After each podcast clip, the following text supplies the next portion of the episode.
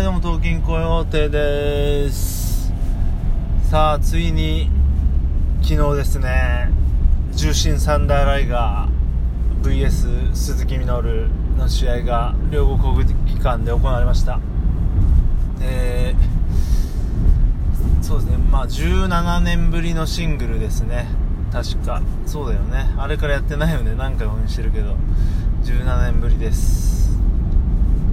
でまあちょっとと話したかな前回。前回前回前回あの重なっちゃうけど前回2人が戦ったのはパンクラスという、まあえー、総合格闘技の団体で、えー、2人は総合格闘技のルールで戦いました。であのねこの前の配信で話したように鈴木みのるがもうね本当にやりきれないと引退さえ考えた時にライガーがねいやいやあの俺がやってやるとマスク脱いででもやってやるよっていうことを言って実現しましたという感じです。まあそれからね17年経ちライガーが引退を表明しました。まあこれね後にも話すけど17年 あれから17年経ってまだやってるっていうね2人がこれがすごいなと思ったんですがはい。でね、あの鈴木の方からするとお前はもう脱落者だって言ってもうやめちゃうんかよって感じでねさすがですよね。50歳にしてあの動きあの貫禄あのかっこよさ。ねだから稔選手からしたらまだまだやるんだろうという感じで。でもね本当にまあ前後しちゃいますけどね今回のねライガーさんの戦いっぷりそして何より体を見てこれまだまだいけるだろうと思っちゃいましたよね。はい。あのー、まあなぜ体を見たかっていうと普段、えー、ライガーさんっていうのは全身スーツを着てます。えーと本当に口も目も見えない。これがね今本すごいんですよね。あのー、やっぱりめちゃくちゃ視界悪いと思うしでめちゃくちゃ暑いと思うんですけどすごいよね。あのやっぱり空調があると言ってもね例えば地方の体育館とかめちゃくちゃ暑いと思うんですよ。だって見てる方も暑いし。であれ試合してね苦しいとも思うよね。呼吸もしづらいだろうし。そして見づらいというね。だからあのコスチュームでやっぱり30年ぐらいまあまあもうちょいあれか若手の時もあるけどでもまあ55ぐらいだから、まあ、30年ぐらい戦ったっていうのはすごいですよね。でねあのほら一時はキャプテンニュージャパンにいましたけどああいう感じのねちょっとマスコット的なおちゃらけキャラじゃなくて本当にジュニアが引っ張るっていう、うん、しかもそれがそのね永井豪さんの漫画から来たキャラっていうのが面白くてまああのタイガーマスクの、ね、流れっていうのもあるんですけどね。まあ、ちなみにライガーさんの愛犬はゴーちゃんっていう感じでねプードルかなすごい可愛いんですけどまあまあまあそんな感じでね試合行われました。で今回の台風で新日本プロレスの道場がえー、っとねちょっとなんだろう床上浸水みたいなのしちゃってでライガーさんは実は寮に住んでるんですよね単身赴任で。だから片付けとかもしてさ1日前までですよ。で昨日の試合だもんね。でもね、すごいから、その、まあ、そ、そっか、話すいません、ちょっとスリップしちゃったけど、ライガーさんって全身タイツを普段着てるんですけど、なんと今回、バトルライガーというのがありまして、これはね、かつて、えーと、もう、あの、亡くなってしまいましたが、橋本真也選手と戦ったことがありました。ライガーさんが、その、ジュニアとヘビーのチャンピオンということで。で、その時に、あのー、その時のコスチュームっていうのがバトルライガーっつって、上半身裸で、しかも顔も、こう、すごい、なんだろう、顔というか、マスクもシンプルなんですよね。角がちょろんってあるだけで。で、目と口が見えてる状態で、まあ、非常にシンプルな、もうすごい戦いようですよね。名前の通り、バトルライガーという感じで、えー、と、入ってきたんですよね。でね、まずそれを見て俺は泣きましたね。もう、まあ、ファン号泣ですよ、あれは。要はここ一番。で久々にあのバトルライガー見れた、まあ、ちょっと前にはね鬼神ライガーっての見れましたけど怖いライガーね。バトルライガーできてそのライガーさんの決意が見れるわけですよね。もうそこで号泣ですよ。あのテーマに乗せてね。あのテーマもね本当に素晴らしいライガーのテーマずるい。で始まりましたと。でね最初ねちょっとあの総合格闘技っぽい。試合とかもあの展開とかもあったりしてねちょっと17年前の続きかなみたいなことも放させるで最後の方ね本当にもうボロボロになっても「おりゃ!」ーとこうあの声を上げて踏ん張るライガーさんに感動して、まあ、最後ね試合はあの必殺のゴッチ式パイドライバーでミノルさんが勝つんですけどその後がねやばかったんですよこれもう本当にやばくてえー、っと終わってでミノルさん勝ってでなんだろう若手がライガーさんを介抱してるんですけどミノルさんがこう下に降りてミノルさんって面白いな。まあいいか。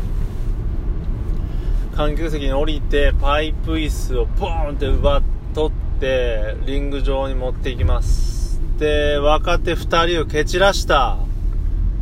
で思いっきり椅子を振り上げて叩くと思いきや椅子を投げて投げ捨てましたそしてなんとえー、座りそのリングの上に正座をしてマットに頭をつけてライガーさんに深々と、まあ、深々というか、まあ、土下座とちょっと違うんですけどね、まあ、着礼というものらしいんです。あの、後に、あの、鈴木さんがツイッターで、えーと、解説してくれたんですけど、だから頭をバーンって膝ついて頭ついたんですよ。えーって感じで、もうそれがもうめちゃくちゃかっこよくて感動して、もう、ここでも大号泣。で、その時は、あの、解説席にいた、あの、棚橋さんも、そして、山ちゃんこと山崎和夫さんももうほぼ泣いてたって状態らしくて、もうやばかったですね。はい。あのですよ、あの、世界性格の悪いと言われる鈴木みのるが、試合後に頭を下げて帰っていった。すぐ帰っていっちゃうんですよね。やばかったなってこれをねツイッターとかで鈴木みのるっていうね鈴木みのるがねトレンドに入ってたんですよね。それもびっくりしたんですけど。いやだからそんだけすあのやっぱ影響力があったんですよね。ライガーさんっていうのは。でまああの鈴木みのるで検索すると見れます動画が。試合見れないですけどね。試合見れないですけどその椅子をね置いて投げてあの着礼するとか見れます。でライガーさんが立ち上がりフラフラででマイク持って何言うかと思ったら「鈴木ありがとうよ」っつって一言だけ残して帰ってくるんですよね。めちゃくちゃかっこいい、うん、これバックヤードのコメント多分今頃も見れると思うんでちょっと帰ってチェックしようと思いますけどこれはやばかったね、本当にあのー、まあ、やる前から分かってました、あのー、ここ数年、一番燃える試合かなっていう、やっぱね、こんだけのこうドラマがある試合ってやっぱないんですよね、うーん、例えば格闘技とかで、ね、見ることヒョードルがやるとか、ヒクソンとね、高田がやるとか、今までいろいろありましたよ。でもね、やっぱり17年、17年のねやっぱ歴史が詰まってるっていうのはなかなかないです。ここまであの応募し合ってはないんですよね。本当にだからお腹いっぱい俺この大会だから昨日タイムシフトで見たんですけどこの試合しか見てないしもう他の試合しばらくねちょっとねまあ少なくとも今はねちょっとプロレス見なくていいやっていうぐらいね本当に満足しちゃってやばかったっすね。何なんでしょうね。本当にねこういうのは本当プロレスでしかないんですよ。やっぱりね選手寿命が長い。総格闘技でなかなかね20年できる選手っていないんでやっぱこういうドラマがあるのがやっぱプロレスのいいとこだなって改めて思いましたね。うん。で後にも先にもなかなかねないですよ。こんだけのことがあってね団体も別ででも元は一緒でとか。あなかなかないよなっていう本当に世紀の一戦を見ました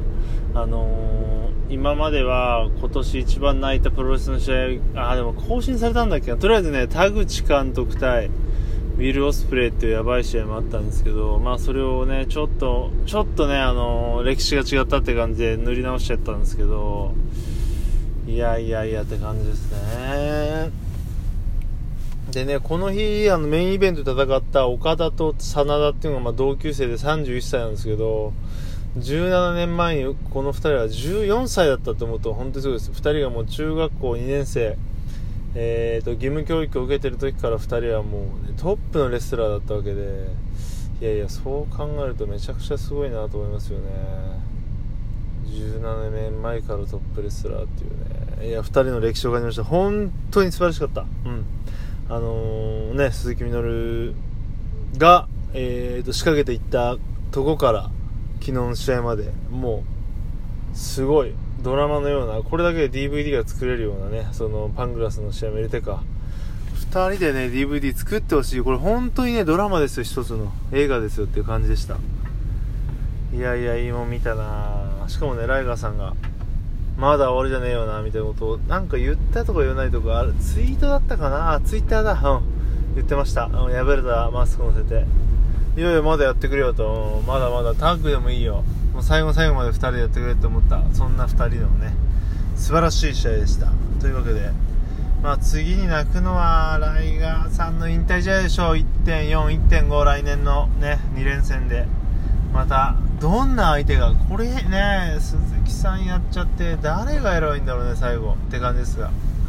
まあ、金本浩二、大谷慎次郎とも絡んでほしい。あでも絡んだんだよね確かね。ええ。まあでももっと絡んでほしいなと思います。まあそんな感じです。ちょっとね取り留めないというかまとまりなかったですけど昨日のライガー対ミノルさんの試合でした。試合の話でした。はいさよなら。